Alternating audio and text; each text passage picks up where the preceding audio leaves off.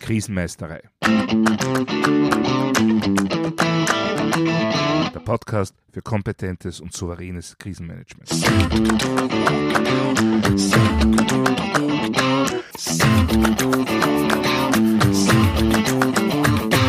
Hallo, ich bin Thomas Prinz von krisenmeisterei.at. Ich helfe Verantwortlichen, Krisen souverän und kompetent zu meistern, damit diese nicht zu ihrer persönlichen Tragödie werden. Heute geht es um Strategie im Krisenmanagement. Oder anders formuliert, warum führt Aktionismus im Krisenmanagement so oft in den Misserfolg? Vor wenigen Tagen bin ich über einen Online-Artikel von der Harvard Business Review aus 2017 gestolpert. Den Link zu dem Artikel finden Sie natürlich in den Shownotes. Darin stellt Freek Vermeulen, Professor für Strategie und Unternehmertum an der renommierten London Business School fest, dass viele Strategien scheitern, weil sie eigentlich gar keine Strategien sind. Kurz gefasst und stark vereinfacht stellt Vermeulen fest, dass viele sogenannte Strategien in Wirklichkeit nur einfache Ziele sind. Ziele, die mit entsprechend hoher Priorität festgeschrieben werden. Das Problem ist nur, eine Liste von Zielen ist eben nicht mehr als eine Liste. Die ist dazu da, abgearbeitet zu werden. Aber sie formt und definiert nicht einen Entscheidungsraum, in dem sich ein Unternehmen weiterentwickeln kann. Und Genau das macht laut Vermeulen eine gute Strategie aus. Eine Reihe klarer Entscheidungen, die definieren, was das Unternehmen tun wird und was nicht. Und dadurch wird die Strategie leichter nachvollziehbar, transparenter in der Auslegung und besser umlegbar auf konkrete Ziele.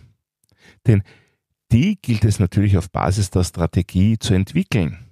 Schließlich hilft uns ja die beste Strategie nichts, wenn keine operativen Umsetzungen folgen. Aber diese Umsetzungen haben dann einen klaren strategischen Rahmen. Und genau an diesem Punkt war für mich die Analogie zu souveränem Krisenmanagement klar. Wenn ein Unternehmen, eine Organisation oder irgendein soziales Gefüge von einem Notfall betroffen ist, dann gibt es hoffentlich entsprechende Planungen und Vorbereitungen, sodass umgehend entsprechende Maßnahmen zur Bewältigung des Notfalls gesetzt werden. Wenn es sich um eine Krise aufgrund eines massiven disruptiven Ereignisses handelt, dann gibt es dieses konkrete operative Kochrezept nicht.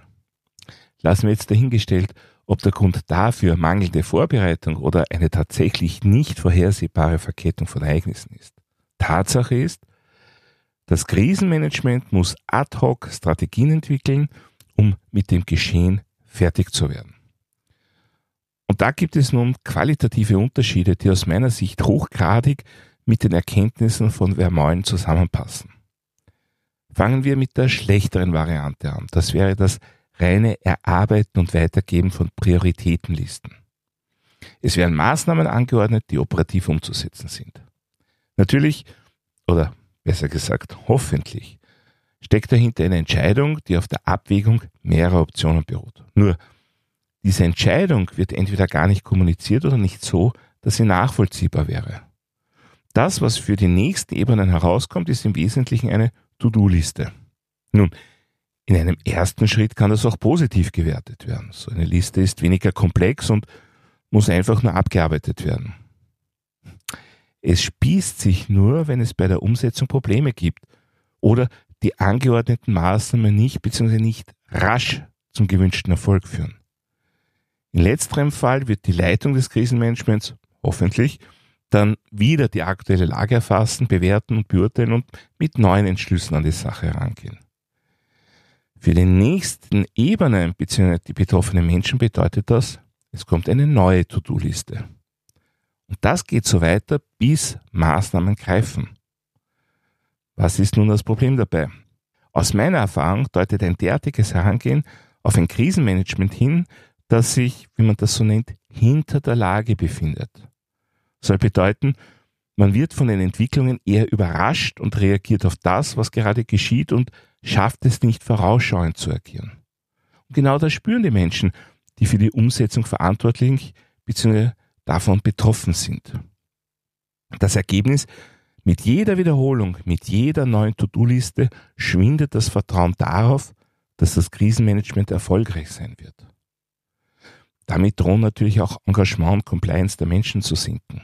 Maßnahmen werden nicht oder nur halbherzig umgesetzt. Dadurch, dass auch keine Entscheidungsrahmen, sondern lediglich punktuelle Maßnahmen kommuniziert werden, sind auch die individuellen Gestaltungsmöglichkeiten stark eingeschränkt. Was wäre nun das Gegenmodell? Das wäre ein Krisenmanagement, das seine Strategie kommuniziert. Und zwar eine echte Strategie, so wie es Vermeulen skizziert, indem Entscheidungen kommuniziert werden, die definieren, was getan bzw. geschafft werden soll und was nicht. Und da liegt der kleine, aber feine und wesentliche Unterschied zur To-Do-Liste. Mit einer derartigen Definition ist es nachgeordneten Stellen möglich, in Graubereichen selbst zu entscheiden. Die Ableitung von Bereichs- oder Abteilungsstrategien ist möglich. Was ist dafür aber notwendig und warum funktioniert das so oft nicht? Nun, die allererste Voraussetzung ist, dass es das Krisenmanagement schafft, vor die Lage zu kommen. Das heißt, es müssen mögliche Entwicklungen vorhergesehen werden. Das gilt sowohl für die Entwicklung der sogenannten Gefahren- und Schadenslage als auch für die Auswirkungen der eigenen Maßnahmen. Das heißt, die schon in anderen Folgen meines Podcasts vorgestellte Lagearbeit ist das Um und Auf bzw. die wesentliche Voraussetzung dafür, dass gute Bewältigungsstrategien entwickelt werden können. Natürlich beißt sich hier oft, wie man so schön sagt, die Katze in den Schwanz. Denn wenn es zur Krise kommt, weil im vorbereitenden Krisenmanagement zu wenig gewissenhaft geplant worden ist, dann ist es sehr gewagt zu hoffen, dass während einer akuten Krise plötzlich Weitsicht einkehrt. Ja, in diesem Fall werden wir wohl eher mit aktionistischen Maßnahmen konfrontiert werden. Ein gut vorbereitetes Krisenmanagement bringt hier natürlich wesentliche Vorteile. Zum einen kommt es viel später zu einer wirklichen Krise, weil ja bereits die Planungen die Resilienz des Unternehmens bzw. der Organisation oder Gemeinschaft massiv gestärkt haben. Wenn es dann aber trotzdem soweit ist, dann können Ereignisse vergleichsweise rasch eingeordnet und Entwicklungen eingeschätzt werden. Aufgrund der Erfahrungen aus Planungen, Übungen und eventuell gut aufgearbeiteten frühen Ereignissen entstehen verschiedene Optionen für das eigene Handeln und es können Entscheidungen für bzw. gegen verschiedene Möglichkeiten getroffen werden. Und genau damit wird der Handlungsspielraum festgelegt. Am Ende des Tages haben wir auch in diesem Fall natürlich klare Handlungsaufträge und auf operativer Ebene wird es auch hier To-Do-Listen geben. Aber die Wahrscheinlichkeit, dass die Maßnahmen greifen, ist wesentlich höher, weil die dahinterliegenden Entscheidungen fundierter getroffen wurden. Es wurde nicht nur spontan überlegt, wie man eine bestimmte Situation bekämpft, sondern abgewogen, wie man damit umgeht. Das eröffnet viel mehr Optionen und macht es auch einfacher, mit weiteren Lageentwicklungen umzugehen. Denn eine fundierte Bewältigungsstrategie kann unter Umständen auch trotz Lageänderungen weiterverfolgt werden während einzelne Maßnahmen sich mitunter sehr rasch bzw. oft ändern müssen. Und damit kommen wir zu zwei wesentlichen Punkten. Das eine ist die Arbeit des Krisenmanagements bzw. des Krisenstabs selber und das andere ist die Kommunikation, vor allem die interne Krisenkommunikation. Zunächst zum Krisenstab. Dessen Mitglieder müssen erfahren im Erarbeiten von Strategien, echten Strategien sein und über entsprechende Kompetenzen verfügen, das auch in der Stresssituation einer Krise zu schaffen. Auch wenn von Ihnen letztendlich die Ausarbeitung von Maßnahmen gefordert ist, dürfen Sie sich nicht zu sehr im Operativen verlieren. Denn Entscheidungen sollen ja immer dort getroffen werden, wo das meiste dafür notwendige Wissen vorhanden ist. Daher ist es so wichtig, dass der Krisenstab entsprechende strategische Entscheidungen trifft und auf operativer Ebene noch ausreichend Gestaltungsraum für die tatsächliche Umsetzung vorhanden ist. Ansonsten ist das Scheitern vorprogrammiert. Und damit sind wir bei der Kommunikation.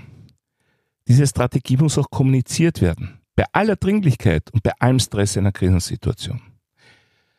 Ja, es, gibt natürlich Situationen, wo es um Sekunden geht und wo für die Kommunikation nur ganz wenig Zeit bleibt.